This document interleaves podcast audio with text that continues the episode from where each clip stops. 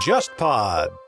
忽左忽右啊，最近开发了自己的第一款周边商品，是一款葡萄酒，也是和杯弓蛇影的主播戴红静戴老师的酒庄葡萄酒品牌小普酿造一起联合推出的。同时参与这次周边产品的还有 JustPod 旗下的其他两个播客啊，杯弓蛇影和去现场。大家如果感兴趣的话，可以在忽左忽右的公号页面回复“周边”或者“酒”。你就可以收到关于这次周边商品的一个售卖信息和一个购买链接。如果不喝酒的朋友也不要紧啊，我们将来也会去想办法推出一些更多的有意思的一些周边商品供应给大家。好，那这是一个题外话啊，那我们来开始这一期的节目。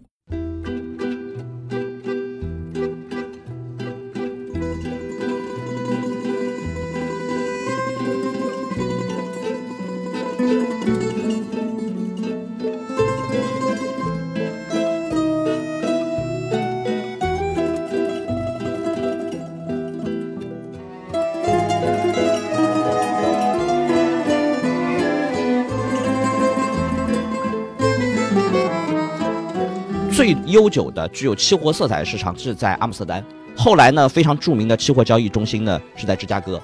当时他们交易的都是农产品，后来呢，像伦敦开始交易基本金属。实际上这些东西它交易历史都远比原油要长得多。嗯我们今天讲的原油期货成型的，实际上是在八十年代初才有的，它实际上是两次石油危机的结果。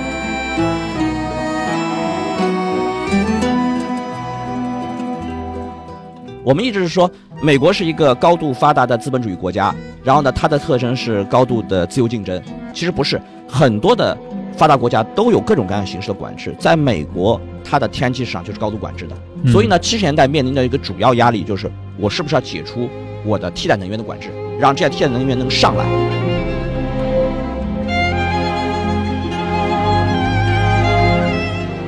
在苏联模式呢，它开采非常粗放，只为了产量，可以牺牲油田的长期寿命。嗯然后呢，由于它的工业的水平相对比较薄弱，很难像西方国家一样对地质条件也好、开采设备也好进行技术投入。嗯这样的话呢，你就是加速这油田的衰减。今天我们可以看到，在俄罗斯有很多老的油田是属于衰退性油田，其实就是当时搞出来的。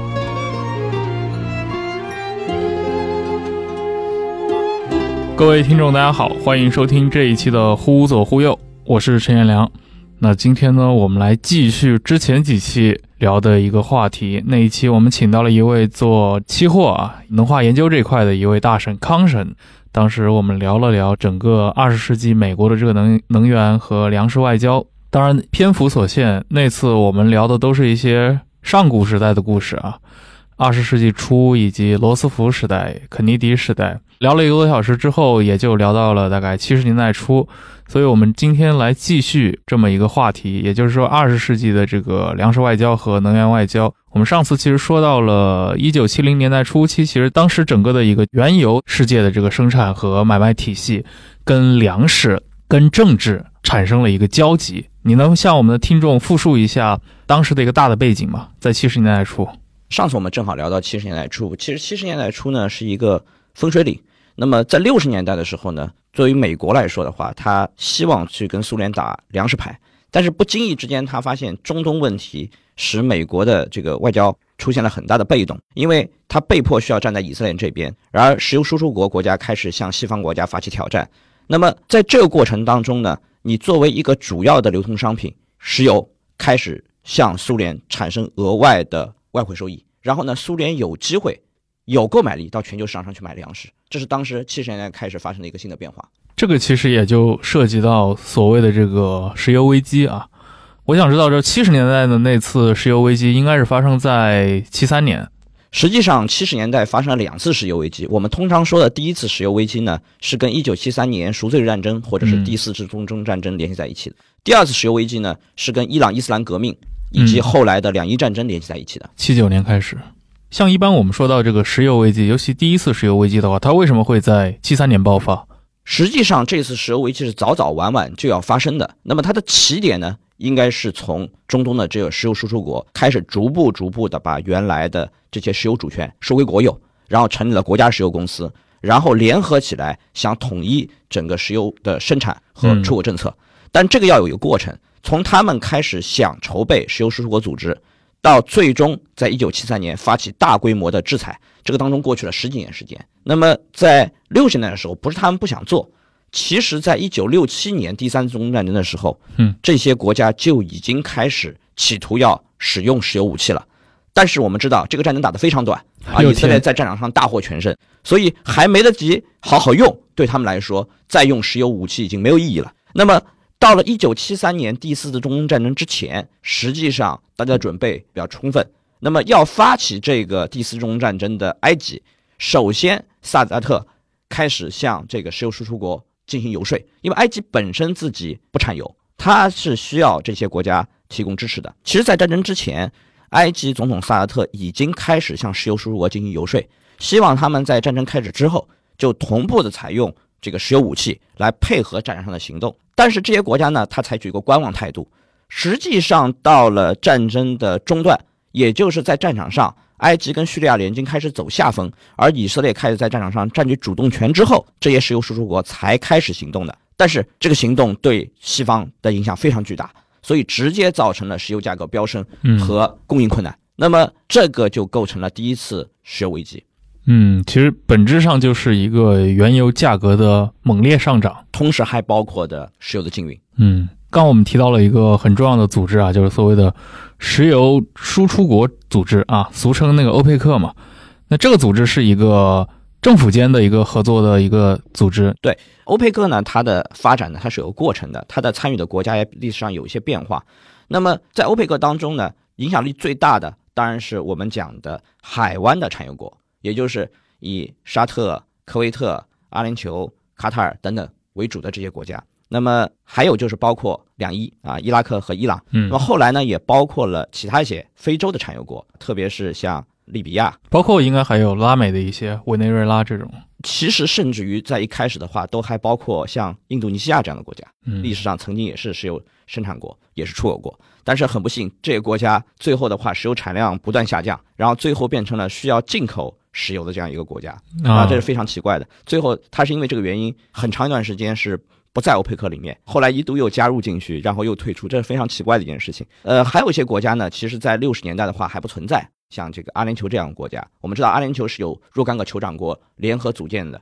那么，在石油输出国组织刚刚建立的时候，阿联酋这个国家本身都还不存在。嗯，是不是我们可以粗略的理解为，比如说在六十年代成立了石油输出国组织之前啊，和之后整个全球的这个能源交易的结构其实还不太一样。比如说，我们看二十世纪上半叶的历史，尤其十九世纪的这些能源历史的话，会经常发现一些，比如说美国的这些石油公司，尤其是标准石油，比如说像英国的像那个英波石油公司，也就是后来的 BP 嘛，像这些国际石油公司对全球能源市场的影响力很大。那像石油输出国组织从六十年代的出现，是不是也是对这种旧有的这种能源结构的一种回应呢？你前面提到的这个呢，我们一般称之为七姐妹时代。嗯啊，当然七姐妹时代的更早一点的话，你还包括一个在美国高度垄断的时代啊，就是标准石油公司。那么标准石油公司呢，在世纪之初被拆解了。那么这个过程呢，到了五十年代发生了个很大的变化。五十年代的一个典型特征是，美国自己的石油产量开始逐步下降，而伴随着它的居住开始郊区化，然后呢，战后一代的话开始成长起来，家庭的话大面积拥有了汽车，实际上是美国汽车的新一轮普及的过程。然后欧洲的复苏等等，造成全球石油消费激增。然后美国原来作为一个全球的最大石油生产国和输出国，它的地位开始急剧下降。然后对于其他石油生产国的依赖程度不断上升。那么这个时候呢，我们看到随着阿拉伯民族独立解放运动的这样一个兴起，然后这些国家对原来的安排表示不满。这个安排是什么呢？就是在原来的体系下面，主要的西方国家它带有很强的殖民色彩。这些国家的话，它的石油主权很大程度上是必须得依附或者完全由外国石油公司所控制。对那么它这个国家的石油的资源是需要跟这些国家进行分成的，但实际上是殖民国家它先拿，嗯然后被殖民的这些国家呢，它后拿，拿小头。那么这种局面的话，显然不利于国家的这个发展，然后也是一个非常屈辱的一个状态。所以呢，这些国家在独立过程当中，纷纷的、逐步的把这些主权收回来，嗯，然后呢，组建了自己的石油公司。所以像 BP，也就是说我们知道现在那个应它应该叫英国石油公司是吧？就当年应该是英英国波斯石油公司，，对，所以它就是在这个浪潮当中算是被驱逐出了伊朗吗？还是说它依然在那，但是你的整个的分成结构要变一呃，变？它是分成了几个阶段。那第一个阶段呢，它的分成机制发生了变化，嗯然后呢，这些国家开始建立了石油的资源税的这个进程。到最后的话，那把这些国家的这个石油资源统一的放在石油公司里面，然后把他们的这个特权剥夺掉啊，那么就是这个是石油输出国它的石油主权重新拿回来的过程。嗯，其实像石油输出国组织，就欧佩克，它六十年代就成立了，但是我们看到第一次石油危机发生在一九七三年啊，呃，一九七三年其实非常有意思的这个环节。那么我想知道，当时比如说像阿拉伯世界，尤其是产油区的这些国家和以色列以及它背后的支持者美国之间发生了这样的一个站位上的冲突。那么同时代的一个苏联，在勃列日涅夫时代嘛，还是一个美苏竞争相对来说非常紧张的这么一个时期。苏联的这个能源结构在当时的情况下，它有什么动作吗？苏联呢，我们知道它其实也是一个石油主要生产国。那么二战期间的话呢，非常匮乏石油资源的德国要去进攻苏联，嗯很重要的一点也是希特勒看中它丰富的石油资源，巴库，巴库油田。那么在苏联呢，其实有几个说法，我们可以称为一点零的巴库，或者是叫第一巴库。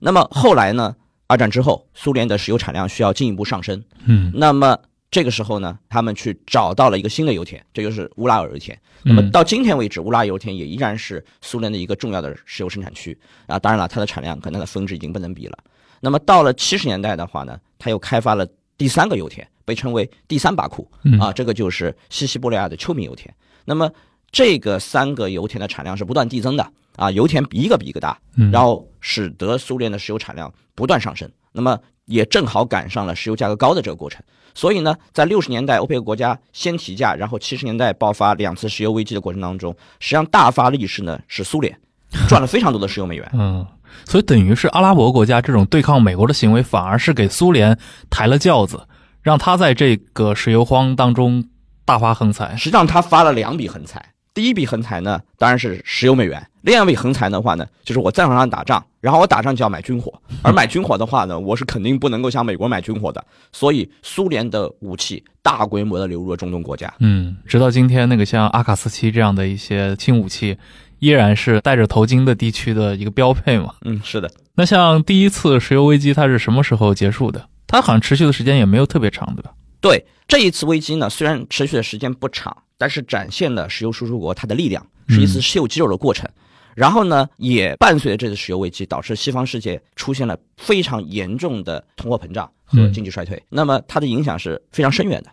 但是呢，这个事情本身来说是由埃以矛盾引发的。那么随着埃以关系在战争之后逐步逐步走向缓和，实际上这一啪就是已经翻过去了。嗯，但是呢，另外一个在伊朗发生的所谓的黑色革命，也就是伊朗伊斯兰革命，以及后面的霍梅尼上台执政、美国人质事件，再加上两伊战争啊漫长无休止，导致说第二波的石油危机来的比第一波还要猛。嗯，那这个已经是六年之后的事情了。对所谓的第二次石油危机，也就主要就是七九年那次石油危机。所以这次石油危机是从当时波斯湾东岸的这些国家，就是主要就是伊从伊朗爆发出来的嘛。对，因为伊朗在当时中东是一个非常大的产油国，然后也是美国在中东地区地缘政治的几个主要的基础。那么在七十年代的话，美国的建立基础一个是沙特，那么美国跟沙特有特殊的关系，是从罗斯福时代就建立起来的。另外一个是以色列，然后呢，美国新培植出来的支撑点是埃以和谈之后的埃及，因为在卡特时期通过埃以和谈，埃及实际上是。被其他阿拉伯国家抛弃，但是迎来了美国的支持。那么在苏伊士河两岸，美国的地位相对稳固了。但是在波斯湾地区，伊朗的这个支撑点丧失以后，由于它的产量加上它扼阻霍尔木兹海峡这个特殊的地位，使得这一次危机产生的影响更加巨大。我插一句啊，像历次石油危机，其实它主要的一个显性的一个标准就是每桶原油的价格的一个涨幅嘛。基本是以一种飙涨的这种形式存在。我想，这种涨幅是在能源期货市场上的这种一个市场行为呢，还是说像我们很多大众理解的是海湾国家通过一些官方的行为来进行石油的定价。这个可能大家有误会，因为我们之前在做期货的时候，可能有很多人有一个印象，认为石油期货是一个历史很悠久的东西，其实并不是这样。我们看到的最最悠久的具有期货色彩的市场，可能是在阿姆斯特丹。后来呢，非常著名的期货交易中心呢是在芝加哥，当时他们交易的都是农产品。后来呢，像伦敦开始交易基本金属，实际上这些东西它交易历史都远比原油长得多。嗯，我们今天讲的原油期货成型的，实际上是在八十年代初才有的，它实际上是两次石油危机的结果，而不是说在石油危机期间，我金融市场真的有一个标的可以跟随它去起落。嗯它并不是这样的。那么这个东西呢，跟纽约商品交易所直接有关系，它也是发现了这个油价和成品油的大幅波动可能会带来一些交易上的机会，然后大家对于对冲的交易工具是有需要的，然后它逐步逐步的由成品油一点点向原油迈进，实际上是先上了像取暖油的期货，然后再上了汽油的期货，然后最终上了原油的期货，而且是先有了美国的 WTI 的原油，然后再有了欧洲的布伦特的原油，才慢慢建立起来的。嗯那么在第一波石油危机当中，最后奠定了市场行业标准的，然后引入了现货市场，引入了远期定价的，那么是我们知道的一家非常大的大宗商品的公司，这家公司就是佳能可。那么佳能可本身今天它也是石油方面的一个非常大的交易商，同时它在历史上面它是由基本金属像铜啊这些发展起来的，但是他抓到了七十年代石油危机的机会。嗯，第一次的石油危机和第二次石油危机，比如说它发生在这个原油期货诞生之前，那么它的这个每桶油价格的飙涨是一个，比如说我输出国组织出来发布了一个通告，我就是要把它定成这个价格了，是一个政府行为，还是说因为引发了地缘紧张的这种局势而带来了一个后续的市场行为？第一次石油危机是提过价的，嗯第二次更加反映为是市场行为。是因为第二次的话，其实从逻辑上来说就会让人有点迷惑嘛。毕竟伊朗什叶派上台，涉及到一些教派问题，包括一些世俗政权和这些宗教政权同时并立的问题。比如说，我们也知道，同为石油输出国组织的这些伊拉克呀和伊朗，都是没过几年就要打仗了啊。那他们如何能参与到这种共同的对外的一个提价过程当中，对吧？这个东西呢，那可能要反映的是什么？油价涨上来以后怎么办？嗯啊，因为我们讲，就是油价涨上来之后，像这个欧佩克，它是个非常典型的一个价格卡特尔组织。嗯那么一旦价格上升之后呢，像这样的组织就会有间隙出现，嗯，然后他自己去提高它的产量，偷产，实际上对他自己国家是有帮助的。那么如果每个国家都去偷产呢，那么这样的一个联盟是会很快瓦解的。是所以呢，你必须要有一个非常明确的有号召力的事件，然后让大家能够团结在一起。那么七三年是有的，嗯。但是七九年这个事情呢，确实在全球平衡表上出现了有一块供应是长期损失，但是由于它时间很长，那么这些国家的获益也很丰厚，最终肯定会导致有大家想要去多生产。我们看到就是在八十年代的时候，海湾非常非常富。啊，我们最典型的就像科威特这个国家，嗯，那么今天的科威特跟当年的科威特地位是完全不一样的。当年的科威特比现在还要富得多。今天我们谈到中东最富的土豪国家的话，可能会想到的是阿联酋的迪拜啊，其实阿布扎比在某种程度上比迪拜还要有更有钱嗯啊，卡塔尔。但是在八十年代初的时候是科威特，那么包括伊拉克，其实也是有这个冲动的。嗯那么七九年这个事情最终能演化成这个局面，很大程度上在于说，直接在全球石油的心脏地区，然后爆发了一场旷日持久的战争，然后把两个主要的石油生产国卷入进去了，然后导致供应上确实在很长一段时间是有问题的。那么这一次的涨幅也好，持续时间也好，都比七三年要来的大得多。然后呢，对于整个经济的冲击，无论是从表象上还是从实质上，都要大得多。哎，所以像你们如果去定义第二次石油危机的话，会把它从七九年一直延续到，比如说到八八年，到两伊战争结束吗？我们一般不会这样，我们会把它并到一九八零年代中期，嗯，因为一九八零年代中期呢，这个东西的反馈开始出现了。然后呢，在这些非常多石油美元的刺激下，同时呢，也有美国在后面的运作，然后呢，这些非两伊的石油生产国开始提高产量，啊，这是一个大的背景。同时呢，由于高油价开始对八十年代整个大家的消费习惯和消费结构产生很大的影响。比如说消费习惯上，大家开始有这个环保的理念开始产生了。而消费结构上呢，你会发现，像美国车开始示威，而省油的日本车在美国大行其道。嗯在这个过程当中，我们从供需两方面都发现了变化。那么到八十年代的中期之后，油价就开始显著的下滑。嗯，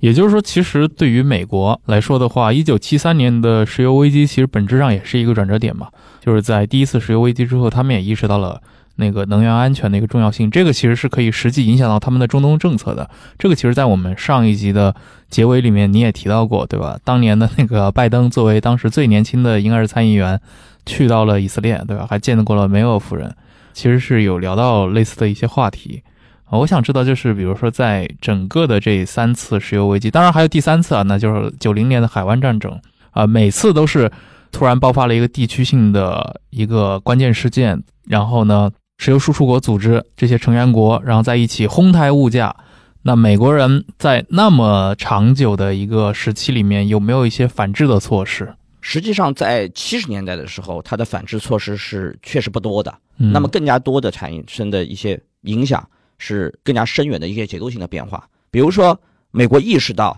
自己能源结构要发生调整。同时，它的环境污染也很严重。它开始鼓励天然气的生产量上升，但这个过程非常漫长，因为美国天然气的国内市场是一个高度管制的市场。我们一直是说，美国是一个高度发达的资本主义国家，然后呢，它的特征是高度的自由竞争。其实不是，很多的发达国家都有各种各样形式的管制，在美国，它的天然气市场就是高度管制的。所以呢，七十年代面临的一个主要压力就是，我是不是要解除我的替代能源的管制，让这些替代能源能上来。来降低对石油的依赖程度。然后呢，对于整个发达国家大的面上来说的话，那么一些有条件的国家开始寻找自己的产量来代替进口，那就是发现了北海布伦特油田。那么相对来说的话，这些周边国家，比如说像英国，比如像挪威，在这个过程当中，它不仅降低了石油的依存度，而且从石油当中捞到了很多的钱。嗯，然后我们今天讲挪威的国家主权基金，就是在那个时候快速堆积的，把一个以渔业为主的 北欧国家变成了一个富国，是本质上也是一个资源型的国家的一个成长。嗯，哎，那我们上一期其实提到了那个福特总统向苏联啊，向勃列日涅夫提出的那个粮食换石油，应该也发生在同一个时代。他其实这种行为本质上也是一种平抑。那个中东国家来敲竹杠的这么一种行为，可以这么理解吗？啊，可以这么理解。他这个有一个非常明确的保证自己能源安全的诉求，所以在福特时期的话，它相对来说是降低了人权外交也好、粮食外交也好它的砝码，而是把石油安全作为它一个主要的要考虑的因素。嗯，因为当时他需要挽救经济，然后要保证类似的事情在未来不会再度发生。所以在粮食上就可以向你们让利一点，但是石油这块的话，你们要给我们充分的供货。是的，那像这样的一个美苏之间粮食和石油的这种，等于是像两只手一样嘛，这样的一个推拉的过程，在七八十年代是如何发展的？在七十年代的话，我觉得是有两条主线。我们前面已经讲到了，苏联通过出口石油换得了石油美元，然后呢，它有条件，不管是去换也好，还是去买也好。但是谁卖给你粮食，这是个很大的问题。嗯，那么这个要从国际政治的一个大背景。那么从六十年代末到七十年代，实际上是西欧国家和苏联东欧集团开始缓和这个进程。嗯，然后呢，使得在这个美苏冷战的缓和氛围下，苏联有条件可以去买。否则的话，如果没有这个缓和的大背景，他买不到，那你光有钱也是没有用的。那么这个里面一个非常非常具有标志性的事情，就是德国问题。那么我们知道。德国在战后因为它的分区占领，最后演变成了联邦德国和民主德国，也就是西德和东德。那么这两个国家在很长一段时间是互相不承认，也没有办法真正的进入国际社会。那么西方呢会接纳联邦德国，然后他参与了欧共体，但实际上在世界层面上，一些国际组织里面是两个国家都没有办法进去。我们说最大的国际组织就是联合国，然后这两个国家要到一九七二年达成协议，到一九七三年才双双进入了联合国。也就是说，在一九七三年之前，这两个德国都不是联合国的成员国。哎，那这么说的话，那这个东西德进入联合国的时间比这个中华人民共和国重返联合国还要晚一点啊。是，所以当时的话，我们讲一句话啊，叫做“东风压倒西风”，讲的就是这个缓和的过程。那么这个缓和的过程是什么时候开始的呢？就是一九六九年开始启动新东方政策，因为联邦德国他意识到，他要保证自己的未来的前途，也就是说，这个国家我们不能在美苏冷战转化成热战的这一瞬间里面再速变成一片废墟，化为灰烬。他要避免这种非常惨痛的结果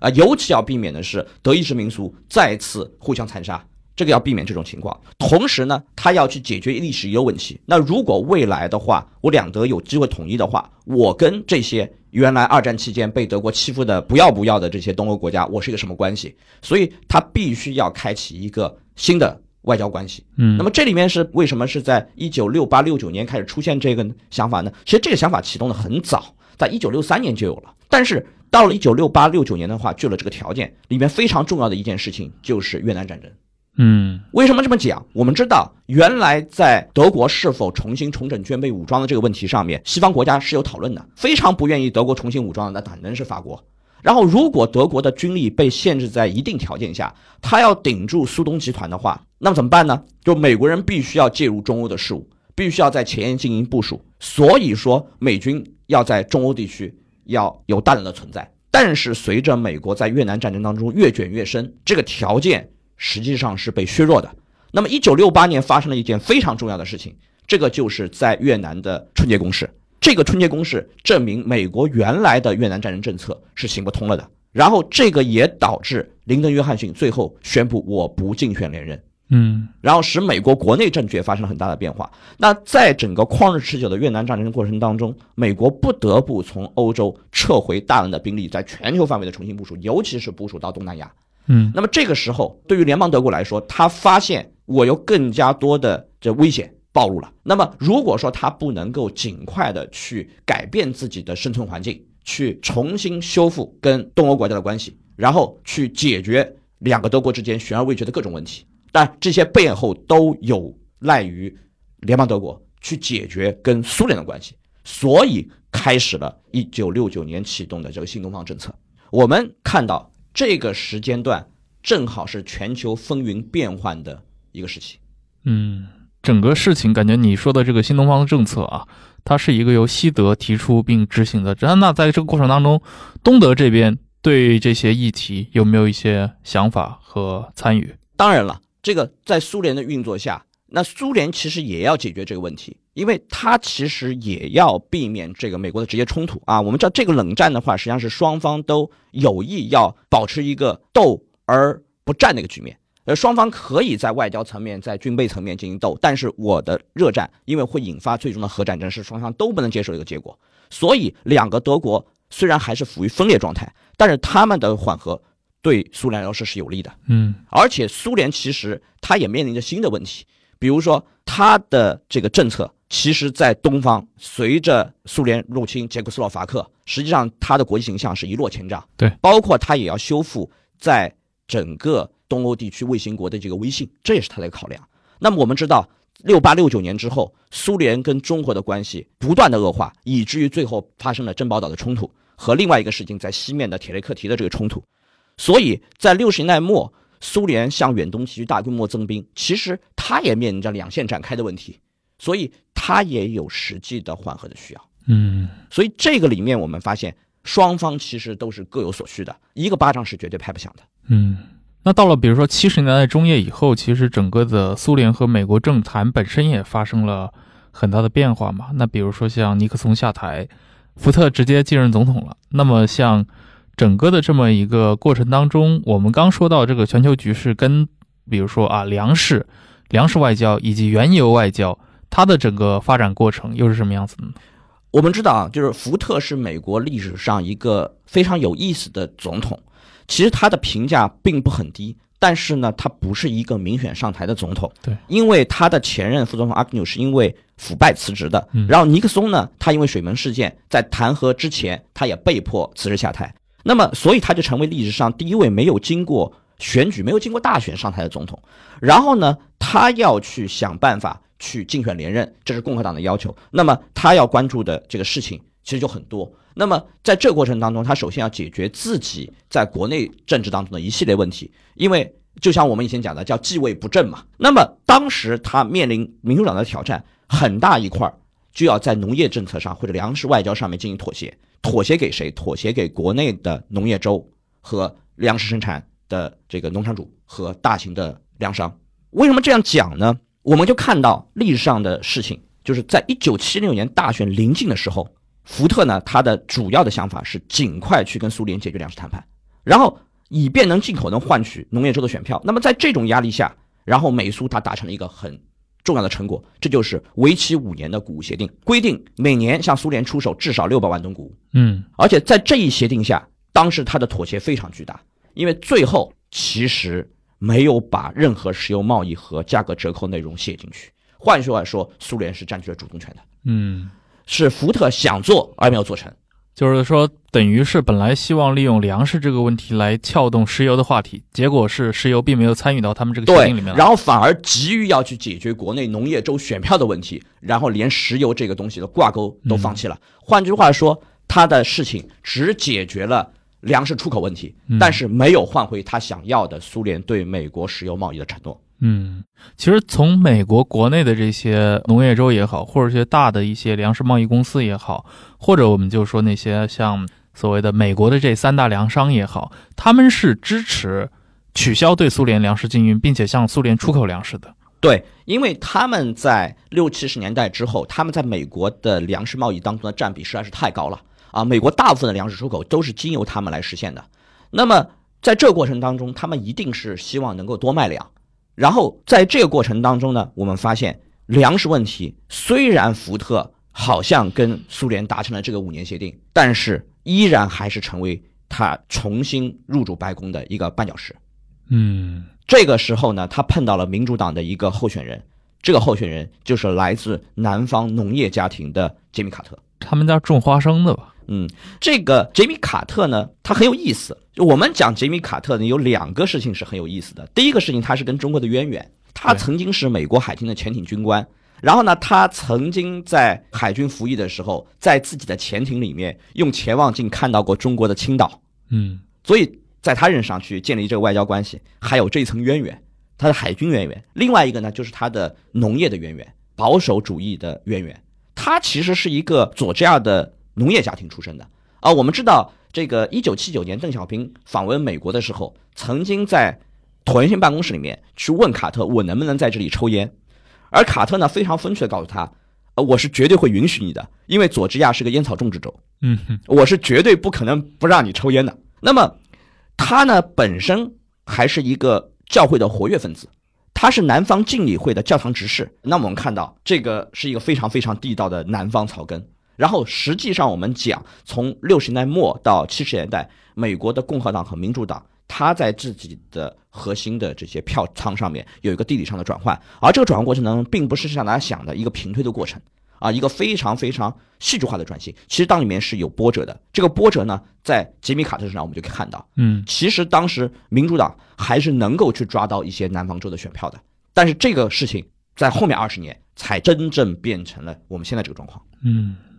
那像卡特的话，他和国内的这些，因为他出生在这种南方的农业州啊，出生在这种农民家庭里面，但是他和美国这些粮商以及传统的这些所谓的农业势力关系好吗？总体上来说呢，他是支持跟苏联去恢复农产品的贸易的，同时呢，他还有其他的考虑。卡特呢，他的思维呢是一个更加具有全球色彩的一个思维，他比福特头痛医头、脚痛医脚的这个想法，他想的更多。那么他呢是牢牢抓住了福特在石油天然气政策上面的失败，然后他企图什么呢？企图是通过一个非常宏大的中东和平的过程的构想，来一劳永逸的解决长期的石油问题。那么当时在大选过渡期里面，卡特就派过后任的国务卿万斯去出访中东，然后呢是获得了埃及想要跟以色列重新恢复和平的这样一个诉求。那么最后在卡特任上最主要的一个中东外交的成果，就是促成了埃以和谈。然后呢，以色列的贝金和埃及的萨达特在卡特的见证下签署了埃以和平协议。嗯，这个是他的想法。那这个想法呢，实际上是带有卡特式的这样一个思维的。另外一方面呢，他企图就是要跟苏联在缓和的基础上面，我们谈一些更加务虚的东西。比如说，卡特非常喜欢讲的是人权外交，但是在更多的实质性的方面，他的进展其实比起尼克松时代的话是有所偏离的，或者说有所不如的。尼克松时代的话，他单刀直入，他首先要解决的是越南战争的体面撤退问题，另外一方面跟苏联开启核军备谈判。而到了卡特时期呢，卡特是放任这欧洲国家去跟苏联去接触，然后呢，卡特时期他在跟美苏关系上面，其实他的进展并不是特别大，以至于到最后。卡特在外交上面最后输就输在伊朗问题上面。在表面上谈他的中东和平计划在一开始获得了成功，但是他最后恰恰是因为中东问题没有搞好，嗯，最后才下台的。对，也是算是一个黑天鹅吧。七九年伊朗的伊斯兰革命，那我们其实说到像卡特时代，因为紧接着就是里根嘛，但是其实卡特和里根时代他们。可以说是开启了对苏的一个漫长的制裁过程啊！当然，因为紧接着苏联发生了这个入侵阿富汗，在这一个时期的话，那像粮食也好像原油也好，都已经被纳入到整个的对苏联的制裁框架里面去了吗？我们看啊，在卡特的执政的最末期的时候，其实他整个政策是属于一个摇摆不定，或者说抓了一头抓不了另外一头的状况。他在他执政末期的时候呢，他选择了一个错误的方向。就是去得罪农场主、农业企业，特别是 ADM、邦基、加吉为代表的这些巨头。然后呢，他就是重新要对苏联采取制裁，因为他发现我光靠人权外交，我抓不住苏联的小辫子。嗯，那么我最后只能够重启我的制裁计划，然后这样的话来解决自己在外交上很多的被动状态。比如说，他面对伊朗的人质危机，然后他面临苏联要入侵阿富汗，他并没有太多招。然后。我们知道，这个时候有一个很有意思的话题，我们要引出来。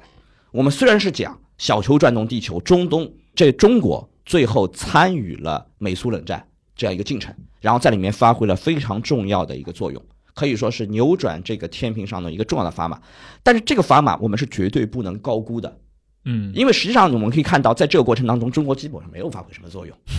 然后结果呢？七九年的十二月份。苏联入侵了阿富汗，嗯，所以呢，在一九八零年的一月份，卡特就不得不宣布要取消美苏谷物协定，然后定下来的一千八百万吨的出口合同啊，开始制裁，要开始制裁，因为这个情况变得恶化了。然后我既拿不住苏联，然后苏联还在全球采取一个攻势，嗯，那么这样的情况的话，我就变得非常被动。所以当卡特上台的时候，正好是在两次石油危机之间，嗯，然后呢，美苏的这个对话，包括欧洲西欧国家跟苏联这个对话，一个比较健康的时期。这个健康时期的标志是什么呢？标志就是一九七五年，实际上是由美国参与的赫尔辛基议定书，嗯，或者又称为赫尔辛基最终条约。它规定欧洲的边界冻结下来，不再调整，然后开启了以人权作为一个主要的一个谈判话题，跟苏联的一个新的阶段。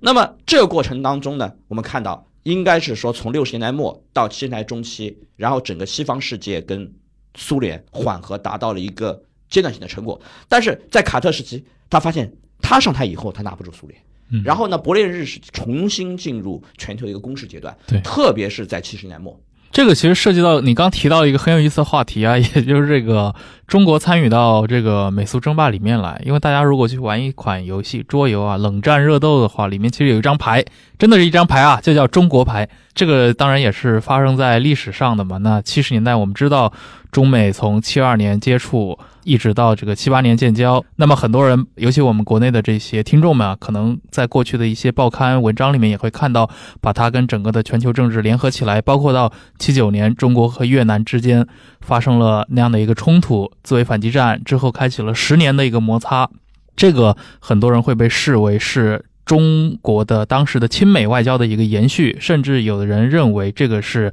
在美国的授意下，或者至少是默许下。进行的这么一个行为，我觉得这个当然是个非常非常大的话题，我们以后有机会可以去聊这个事情。但是呢，我们不应该对这些事情给予过高的评价。嗯，为什么呢？因为美苏的这个冷战实际上是一个非常复杂的过程，里面的主轴一定是美苏双边的关系。对，然后呢，像中国在里面肯定起到了一些作用，但是这个我们不能够把这些作用夸大到一个非常大的地方。比如说我们前面讲的，大家可能没有想到，卡特宣布取消那个一千七百万吨合同有多大。那个一千七百万吨的谷物合同，相当于一九八零年苏联粮食进口计划的百分之四十七。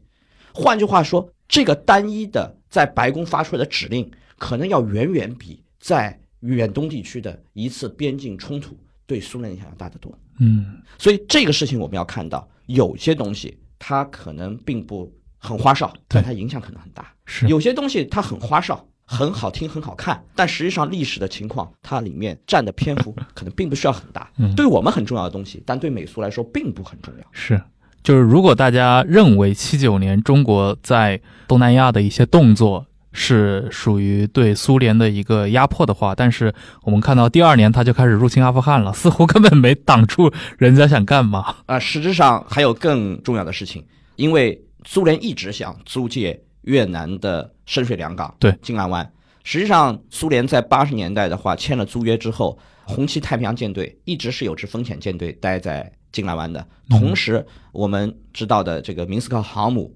和他的附属舰只，其实经常南下驻泊在金兰湾进行训练。换句话说，实际上我们的南中国海距离我们改革开放前沿不远的地方，一直是有苏联舰队活跃的。嗯所以和我们的叙事真的是差别非常大。嗯，是。那么整个八十年代，我们知道，通常来说，大家会说到，比如阿富汗战争成为了拖垮苏联很重要的一个事件啊，漫长的这个阿富汗的泥潭。但可能很多人，国内的人会，比如说只重视它的战场表现。但我们知道，是阿富汗战争引发而来的这个制裁，其实对苏联有非常可以说致命的一个打击。这个制裁呢，我们要从一九八零年前后开始说起，因为一九八零年呢正好也是个大选年，然后呢，卡特和里根在这个政策上其实有非常大的往来的。然后我们经常说，哎，这个特朗普是特不靠谱啊，怎么政策老变来变去？其实共和党我们讲伪光正的一位总统里根，在嗯当年的话，其实也是这样的。为什么？因为挡不住国际形势的微妙变化。我们讲的前面，卡特在一九八零年一月份决定对苏联重新启动制裁，当时是经过测算的，因为卡特政府他预期制裁会使苏联没有办法达到他第十个五年计划的粮食产量目标，最终产生五百到一千万吨粮食缺口。然后最重要的是，苏联要吃肉，然后这部分的粮食损失有一部分要体现在饲料上，苏联的肉类产量可能因此下降百分之三点五到八。而当时的话，其实苏联正在考虑说，喂，我是不是要搞一些改革？改革的话，最好的条件是我整个物资相对来说供应能够增加丰富化，然后物价稳定。然后这种事情一出现以后，不仅导致苏联它的改革进程受到了很大影响，其实也对整个苏东地区它的改革产生很大影响。很大程度上，这个政策确实对苏联的中长期它的经济制度的调整产生了一些影响。但是这些事情它的发作要很缓慢，对卡特政府要连任，它不是个速效救心丸，然后对于苏联来说也不是个致命毒药。为什么呢？因为卡特政府很快就发现有人在插他的台，而插他的台的正是他的这些盟友。因为当苏联有了购买粮食的美元以后，然后呢，美国的这些盟友其实并不希望去破坏好不容易在七十年代中期跟苏联修复的关系，他们希望能够借此机会向苏联出口粮食，这里面就有加拿大、澳大利亚、西欧。啊，按照我们现在的说法叫猪队友，对吧？嗯。那么这些国家呢，它只是说口头上承诺对苏联的粮食出口将不超过正常和传统的水平，但是禁运他没有参与，这个就是卡特面临的一个状态。然后呢，这个直接导致在国内的农业问题上，来自于中西部地区以加州州长身份参选的这个里根，他代表农业州的利益，然后提出，哎，我是不是在重振国威过程当中，我先可以把粮食外交这个问题放一放，我是要取消对苏联的制裁的。你看这个东西，就跟里根一贯的强硬形象，大家发现了有一个很大的落差。嗯所以，当我需要竞选的时候，我首先要解决我能不能拿到这个权利的问题，而不是要考虑我拿到权利以后怎么操作的问题。这个就是里根的政治智慧，也是当时共和党在大选当中正刚的选择。嗯那么，但是呢，我们发现历史的过程可能比大家想象的还要更加精彩。有两件事情居然在这个过程当中非常非常巧合的联系在了一起，这就是一九八一年里根上台之后不久的遇刺事件。遇刺他不是那个朱迪福斯特的那个粉丝吗？啊，对，确实是这样。但是大家要知道啊，这个里根宣布解除对苏联制裁，几乎是他出院之后的第一个政策。嗯，当时一九八一年三月三十号，里根挨了那一枪，然后在医院里面待了十三天，然后出院之后当月，也就是四月份，他就取消了对苏联的粮食禁运。然后这个时间为什么会重叠在一起呢？是因为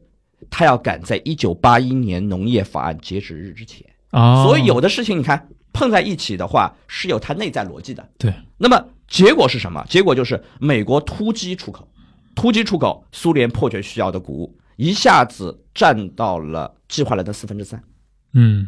就是这个东西在几个月之内就把全部集团的四分之三给卖掉了。因为我有一旦有政策，我也不知道什么时候关门。是这个事情之后也出现过。这个事情就是我们在二零一八年之后跟美国的这个贸易战，我们当时有一个概念叫突击进口、突击出口，对吧？啊，然后美国的贸易商当时需要中国的产品，要赶在加税之前提前进口嗯啊。你看当时这个其实是一样的，大家知道了一个时间线之后，都会做出一些相应的反应，其实是一样的。我们只要知道了这个原理之后，就不难理解为什么一九八一年在半年不到的时间里面，就大规模美国向苏联的出口喷发了。换句话说，卡特好不容易下定决心，以冒着丢掉总统宝座的这样一个代价去启动的对苏联的制裁，也短短的一年时间里面就被里根给抹掉了，取消掉了。一旦取消掉之后，嗯。粮食出口就出现了喷发。嗯，啊，这是个非常非常有意思的事情。对，好像里根在一九八一年的四月份，他正式取消了这个对苏联的这个制裁啊，好像这个还间接的影响到了第二年发生的很著名的一个事件，这跟他的老盟友有关系啊，就是英国和阿根廷之间的马岛战争。是因为我们知道啊，就是南美的一些农产品，实际上在全球市场上是很有竞争力的。到今天为止，我们就看到我们中国在前年开始的这个贸易战，然后当我们面临这个跟美国的贸易摩擦的时候，我们要去解决对美国的大豆依存度很高，然后我们的选择是什么呢？就大量去进口巴西跟阿根廷的大豆啊，其实跟当年苏联采取的这个行动差不多。那换言之的话，就是在禁运期间能够占到便宜的是南美的这些农业生产国，那阿根廷就是个典型代表。但是呢，这个事情它不是阿根廷解决所有经济社会问题的根本，它只是说缓解矛盾，相当于说我在整个的一个不佳的这个经济表现过程当中，我找到的唯一的亮点。实际上，我们知道阿根廷这个国家，我们之前也提到过，它非常可惜，它实际上是一个工业化进程失败的国家。然后呢，它在七十年代，它的这些经济政策导致它整个经济非常僵化，最后引发出他的政局的非常不好的一种状态，就是阶段性的，你就发现政军政府要上台。嗯那么非常吊诡的是，一九八一年恰恰是阿根廷跟英国的关系在急剧恶化的一个状态。对，然后呢，美国宣布对苏联解除了禁运，是让全球粮食市场的供应宽松化了。然后呢，原来呢，这个苏联它要解决被美国制裁问题，其实是向南美国家阿根廷伸出橄榄枝的，然后我进口它的农产品。那么在这个过程当中，谁受损了？阿根廷是明显受损了，他自己的经济问题没有解决，他的工业依然是扶不起。然后呢，他能够依赖的农业出口，不管是他的小麦、大豆，还是他的牛肉，当时在一九八一年都出现了新的问题。所以，我们不难理解，在这种情况下，他的真政府的压力是倍增的。嗯，最后，非军政府不上台的加尔铁里冒险去跟英国发动英阿毛的战争来转移矛盾，实际上是有这样一个大背景。对，就是马岛战争，它有一个阿根廷的国内背景，就是在一九八一年，阿根廷整个国家它的这个货币和货物的这个通货膨胀高达百分之六百以上啊，这个 GDP 也缩小了超过，应该是超过十分之一。这个其实也是一个他为什么在那一年，在八二年敢于去和英国人搏一搏，他有这么一个内部压力。对，那么我们讲啊，就这个事情的话，其实跟七九年以后的石油危机有很大的关系，因为当时南美地区的石油产量还很小，嗯啊，我们知道委内瑞拉是有石油产量的，对但是呢，巴西、哥伦比亚的产量都没有上来，阿根廷没有石油产量。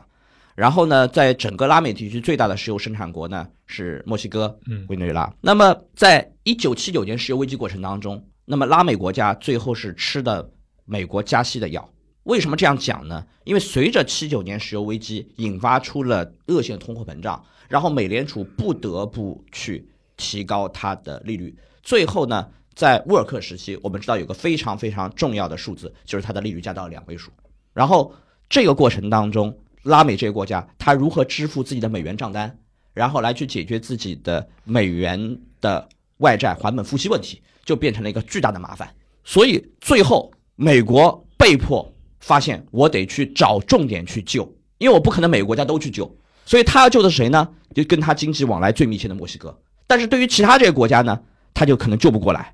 所以当时美国关心的就是两个国家，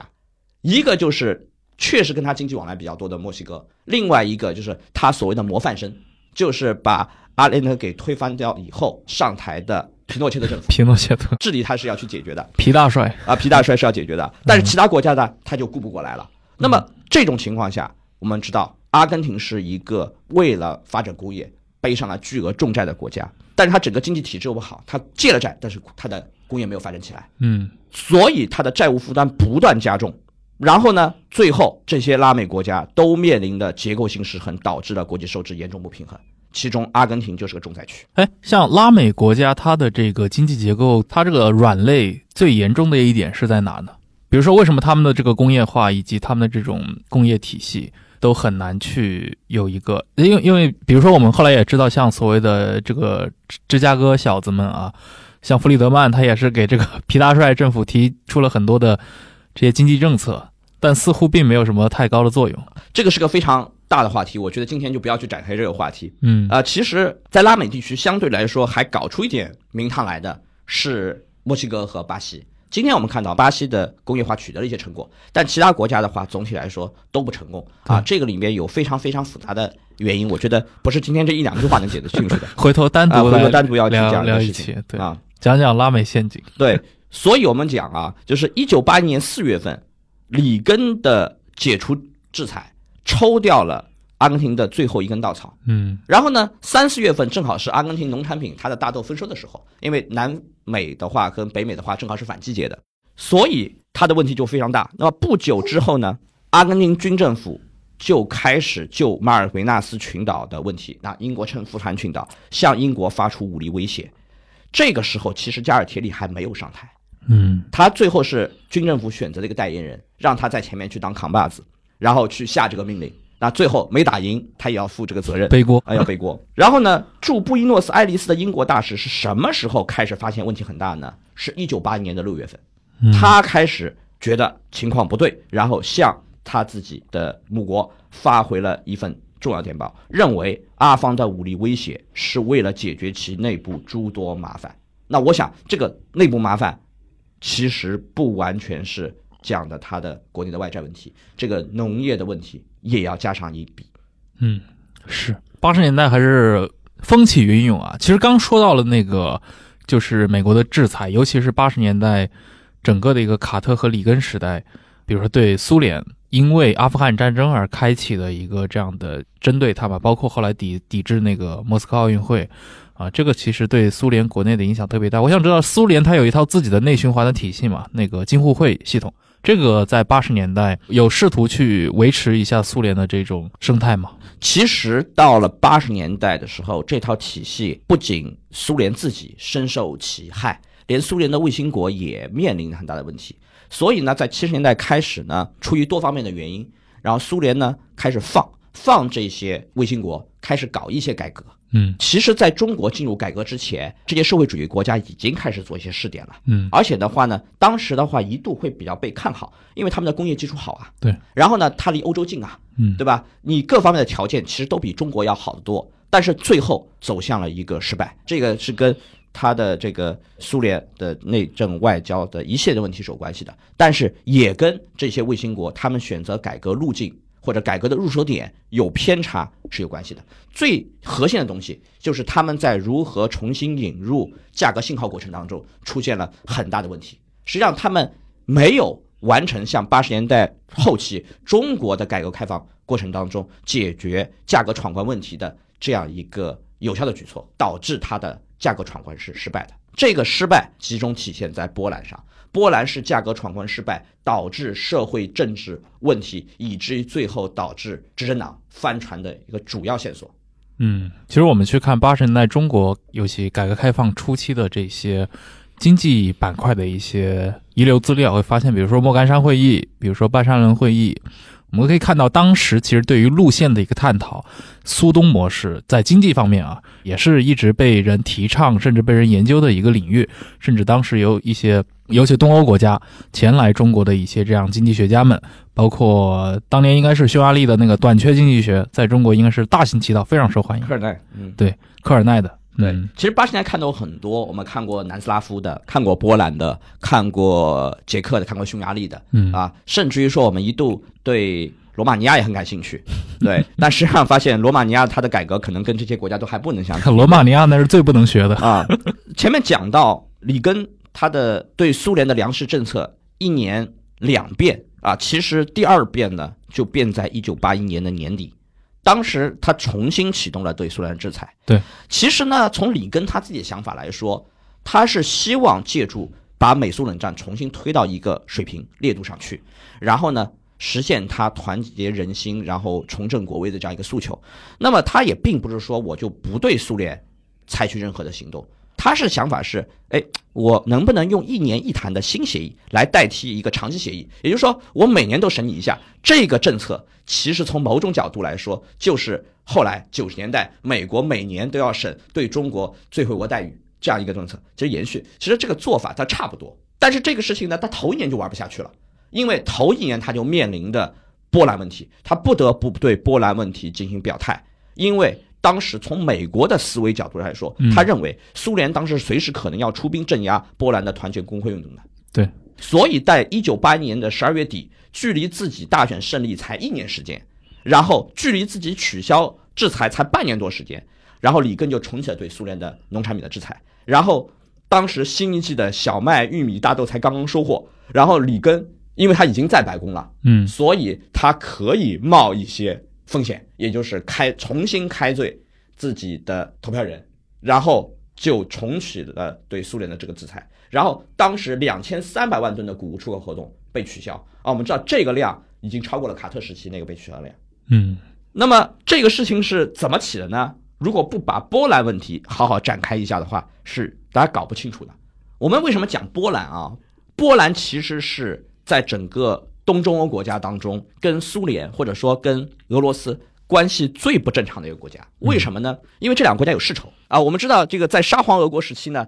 波兰就被瓜分过好几次，然后所以他们从民族心上来说，一方面因为他祖上光荣发达，对，所以呢他看不起俄毛，然后另外一方面呢，在近代以来他又饱受苏联和之前沙皇俄国的欺负。所以他心里面非常压抑，而且同为斯拉夫民族，两个世仇的这样的一个族属啊，也确实这个决定了这个斯拉夫民族内部 你是很难搞这种意识形态统一的。然后呢，宗教上也有差异，这个他是信天主教的，对，然后呢，那个是东正教的，有宗教上的矛盾。这个故事呢，我们要去讲一个什么样的故事呢？就是这个事情是从一九五六年波匈节事件和一九六八年。苏联入侵捷克斯洛伐克这两件事情以后，嗯的一个变化，在这个从六十年代到七十年代这个漫长过程，一直延续到八十年代初，是勃列日涅夫时代。然后我们知道，后世认为是苏联走向僵化的一个时期。那是不是这样呢？其实也不完全是这样，因为一九六八年入侵完捷克斯洛伐克以后呢，苏联就感觉哎坏事了，我的形象一塌糊涂，然后我怎么样还能？在社会主义阵营当中，既当老大哥呢？嗯，当时呢，中国给他编了一个帽子，叫苏联修正社会帝国主义。它既是修正主义，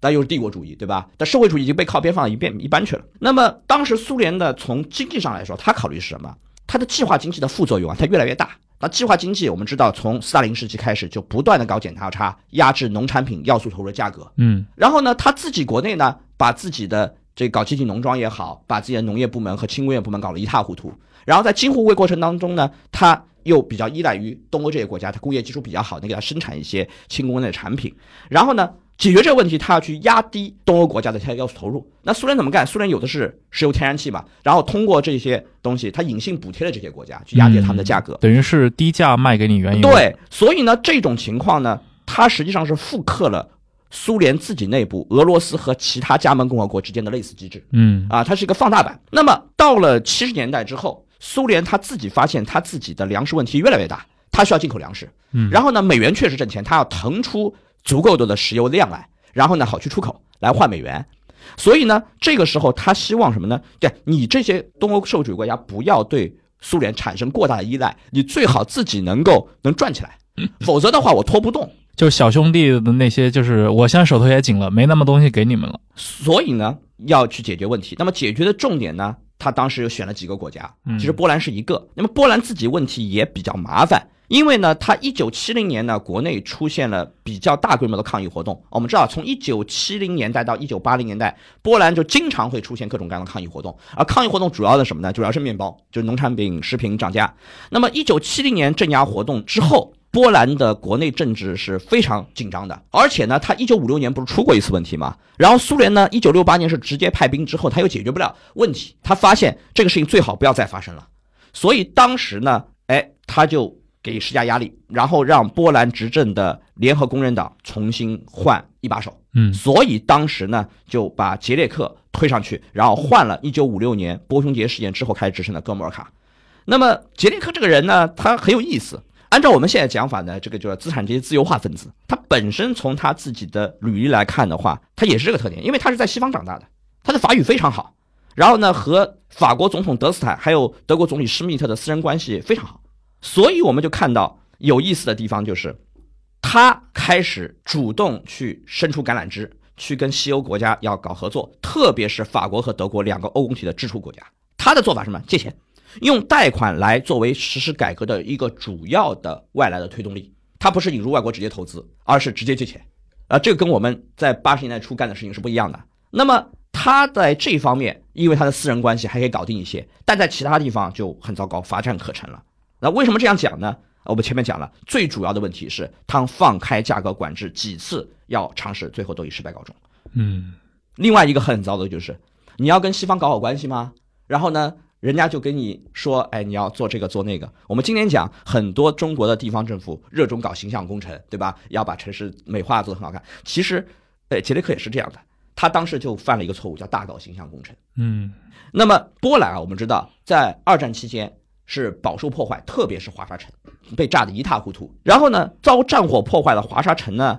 现在看起来我们叫做这个修旧如旧，可能跟原来的东西差别不大，但其他东西很多东西都翻新了。这个事情其实就是在杰列克执政时期他主要干的。但干这些事情你要花钱啊，对吧？所以他就跟我们中国现在很多的重债的这个县也好，地方也好，就差不多了。就是你修得很好，但是你说有什么实际作用吗？所以最后的结果也差不多，就是债台高筑嘛。所以到七十年代末、八十年代初，这个七零八零年之交的时候，西方许多国家都在加息治理通胀，这就坏了事儿，对吧？所以当你要被迫的去融入国际的经济分工、金融的链条的时候，你就会发现你的政策独立性有的时候就会被削弱。嗯你嗯不得不看别人脸色，别人不是主动要坑你，但他我没办法，对吧？所以这就是有一个问题了。但是吊诡的是什么呢？吊诡的是，就像我们现在很多人对一九八零年代很怀念一样，然后很多波兰人对于一九七零年代的杰列克时期也是很怀念的。就是虽然你最后搞得一塌糊涂，然后很多人当时也是去上街游行示威去抗议的，但是你会发现过了几十年之后，你对那个时代还挺怀念的。原因什么呢？原因是他因为抓住了苏联对卫星国控制放松的这样一个机会，其实搞了一些东西，所以思想的禁锢有所松动解放。所以大家其实不完全是经济动物，你还有其他一些东西。对，所以大家就对那个时代还比较怀念的。另外一个呢，就是类似的东国家呢，就是我们前面讲的这个捷克斯洛伐克，这个东西纯粹是要解决一九六八年入侵捷克斯洛伐克的政治被动。啊，因为我在哪里出的事儿，我就不能做的过过火嘛，所以当时是放了权让卡达尔政府去搞改革的。然后呢，同样的，在波兰也搞了这样的事情。但是呢，我们为什么去讲这个杰列克呢？是个资产阶级自由化分子，因为他一松动之后，你会发现党内党外的意见人士就开始出现了，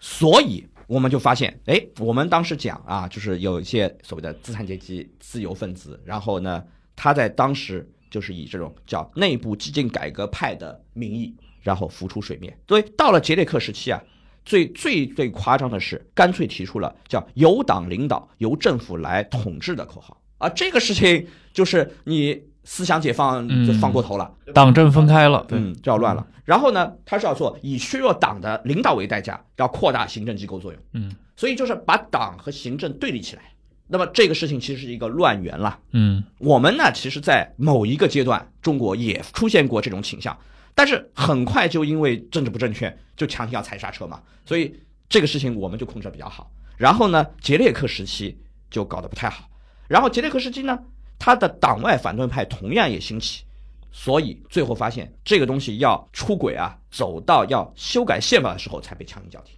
嗯，因为这个运动已经达到了说，哎，我要去动根本的东西。哎，我们中国就不是这样。中国的话呢，我们知道问题很大的是在文革时期搞的这个宪法。我们非常非常重要的一点就是，在八十年代的时候，我们重新修改了宪法。那么，包括我们搞了历史文件，嗯，然后把这些东西给定清楚了之后，我们就不会出大的问题。嗯，但是他那边的话就激化了矛盾，然后到实在不行的时候才喊停。但是这个时候的话，人已经到大街上去了，嗯，对吧？这个是很有意思的。那么到一九七零年代后半段的时候呢，波兰面临形势，它是外债是快速堆积。经济改革徘徊不前，到一九八零年的夏天，这个时候物价快速上升。然后本来你是以搞改革上台的，嗯，然后呢，但是你改革的根本目标没有实现，那么这个时候水能载舟，亦能覆舟嘛。大家为了肚子问题，就重新跑到马路上去进行抗议了。尤其在两个地方，一个地方叫格但斯克，一个地方叫什切清。嗯，大家知道格但斯克呢？是因为其实二战在一九三九年就在那边爆发的，对，原来叫但泽嘛。石切青呢，这个地方原来叫斯德丁，其实原来是东普鲁士的。后来呢，因为一九四五年之后重新搞边界。丘吉尔的铁幕演说里面，他的铁幕的起点就是石切清。对，从斯德丁到蒂里亚斯特。对，嗯，那么这两个地方呢，工人阶级比较多嘛，啊，因为那边的话是有这个造船基地、有船厂嘛。嗯，然后捷列克呢，最后他只能妥协，他去搞出了一个东西叫格但斯克协议。然后给予了一个冒天下不韪的东西，就是我要妥协，就允许工会合法罢工权。这个事情最后就搞出了什么呢？搞出了团结工会。嗯，对。但这个呢，实在是走的比较远啊。所以八零年的九月呢，联合工人党的保守派就开了中央全会，觉得你你你实在不能那么搞。嗯。所以呢，就推上了一个人呢，叫卡尼亚，然后来替代杰列克。嗯。所以跟卡尼亚的这个政策呢，跟杰列克他实际上没有太大差别。所以结果当了不到一年，就在苏联的压力下被迫下台了。嗯，换上来呢是更加著名的一个人物了，就坏事就坏在他身上。这个叫做亚鲁泽尔斯基。嗯，他是个将军，那么就显然的话就是要搞出一个强硬人物来收拾你们这些不听话的。所以从根本上来说呢，就是苏联决定要结束这块试验田，那么他就得结束。但苏联人想自己不要干，让波兰人自己搞定。那么。起初呢，雅鲁泽尔斯基呢跟卡尼亚差的也不是太大，然后都去见了团结工会和天主教的代表，在镇压示威的问题上的态度就是苏联不出兵啊，我也不戒严。然后呢，这个东西实际上是一种叫民族主义和机会主义的混合体了。所以波兰人和俄罗斯人的世仇就表现在这种事情上面。如果在这个过程当中有发生流血事件，我就正好把屎盆子扣在你苏联脑袋上，这样就可以降低自己的政治责任到最低水平。那么波兰人这种。的做法其实是非常狡黠的，对吧？在在在苏联人或者是俄罗斯民族看下来的话，哎，你就这样的，对不对？啊，他又开始要翻老账了。然后呢，解密档案显示呢，一年之后啊，因为勃列日涅夫逝世，就要去接班的安德罗波夫，当时在苏共中央政局会议上就直接表态，叫就算团结工会上台，也别指望苏联开进波兰。因为大家都不想再搞一次波匈节的事件，也不想再搞一次入侵捷克斯洛伐克了，对吧？苏联更关心的什么呢？他有一个考虑，就是通往东德的公路和铁路交通不能中断，因为在波兰，特别是像华沙，它的铁路吊车厂其实是整个苏联到东德的交通的重点。那么，苏联的想法其实跟五六十年代美国想法是一样的，就是他不希望在东欧出现一个多米诺骨牌的效应。但是呢，苏联领导人就非常尴尬，因为当雅鲁泽尔斯基最终顶不住，决定戒严的时候，就是再不戒严，我就可能是要变颜色了。这个时候呢，坚决不愿意出兵的苏联，没成想还是一起陪绑遭到了美国的制裁。所以苏联人也是很冤。其实当时的苏联政策已经进行了调整，嗯他已经不像这个六七年代那个样子就干得这么硬了。但是你会发现，哎，在西方眼里，你们是一起的呀，对，就是一回事儿。一回事儿。所以呢，这个时候呢，我们就讲到这个伟大的保守主义总统里根，就跟最不靠谱的总统特朗普在手段上没什么差别了。然后呢，就对苏联开始制裁。然后嗯里根呼吁苏联承认波兰人民对民族和解、复兴与改革进程的明确愿望，对吧？软硬兼施，对吧？嗯哎，然后呢，列出了一个非常长的制裁清单。这里有啥，我们就列一下。就是说啊，除了农产品，禁止电子和其他高科技产品出口。今天我们会看到，对吧？对，华为的事情，还有其他的芯片的事情，然后阻挠西伯利亚天然气管道建设，现在跟这个北溪二号管道很像，对吧？暂停苏联航空公司的通航权，你看我们现在也发生了，对吧？然后减少美国进出口银行提供的信贷渠道，然后审查科技和文化领域的双边交流协定，限制留学人员数量。你会发现，过了几十年以后，还是这些花样。嗯一无变化，就没有什么变化，就还是这些玩意儿。然后问题是，苏联它跟六七年代它的谈判对价又发生了新的变化。嗯严格说来，当时愿意卖给苏联粮食的国家增加了，苏联呢从石油美元上挣到的钱也增加了。但是你不能因为这些东西是自己搞不好粮食问题，或者叫三农问题的理由，对吧？啊，所以它就是三农问题搞得不好。那搞得不好之后呢，它的农业状况是每况愈下的，那么食品供应呢就出现了严重短缺。那你在这种情况下，然后呢，苏联那些东欧的这些小朋友发现，哎，我搞这个物价改革是有危险的，弄得不好是要像波兰这样惹火烧身的，那么你会变成什么？大家的改革动力就变得不强了。更何况，里根重新祭出了取消粮食出口的这样一个打击，那么苏联就变得非常非常被动，那么只能够选择一个办法，就是饮鸩止渴，继续加大石油的生产，哪怕采取一些非常不好的、违反科学的做法，就是野蛮的开采，然后用耗竭式的方法去开采石油资源。什么意思？因为我们知道啊，石油资源啊，它是个不可再生资源，然后它在生产过程当中面临的问题是，我需要不断的进行技术的投入，然后提高我的生产效能。然后呢，在苏联模式呢，它开采非常粗放，它只为了产量，甚至于可以牺牲这个油田的长期寿命。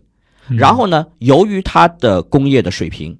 相对比较薄弱，然后很难像西方国家一样引入越来越多的先进的技术，然后对地质条件也好，我的开采设备也好，进行这个技术投入，最后就发现这叫低水平，我只能叫野蛮的开采嗯啊。那么这样的话呢，你就是加速这些油田的衰减。今天我们可以看到，在俄罗斯有很多老的油田是属于衰退型油田，其实就是当时搞出来的。啊啊，那么归根结底，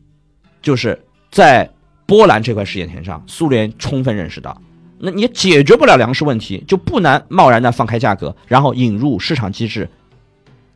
因为市场机制是最主要的核心的东西，就是弗雷德曼讲的，你的价格关系要理顺，才能够有一个清晰有效的价格信号。他不敢搞，所以你发现总是用一些东西来打补丁，好像石油美元能解决问题，但是到了八十年代中期之后，等到石油产量都上来了，那苏联的情况就开始被动了，因为油价下跌以后，它挣不了多少。嗯那么我就什么呢？这个时候我就发现用量来补价格，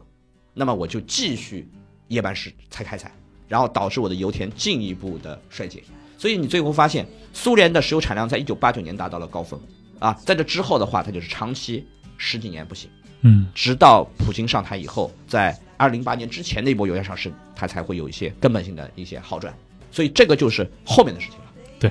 这个回头我们单独可以聊一聊。其实不同国家的这个石油工业本身的这个话题，我觉得可以，咱们可以单独做一个系列，包括刚提到的这个拉美的这个战后的这个经济问题。因为就是忘了跟大家补充一句啊，这康神除了是这个能源化工领域研究大神以外，同时也是一个期货交易者。那同时他这个是理论经济学出身啊，所以他这个见识是非常的有一个多种谱系交织在一起。有一些话题咱们可以很深入的聊一聊。那非常感谢今天康神又来到互左忽右跟我们聊了聊这些，就是七八九十年代啊，这二十世纪下半叶、中叶以后的全球的这个粮食和石油这两种商品是如何参与到国际政治当中去的。因为有大量多的一些历史实践和一些证据链啊，然后我们也可以看到一个从能源问题的研究者的视角里面是如何去看待我们。经历过、发生过的这个历史，也是非常有意思的一种对话体验。那我们这期就到这儿，下期再见，再见。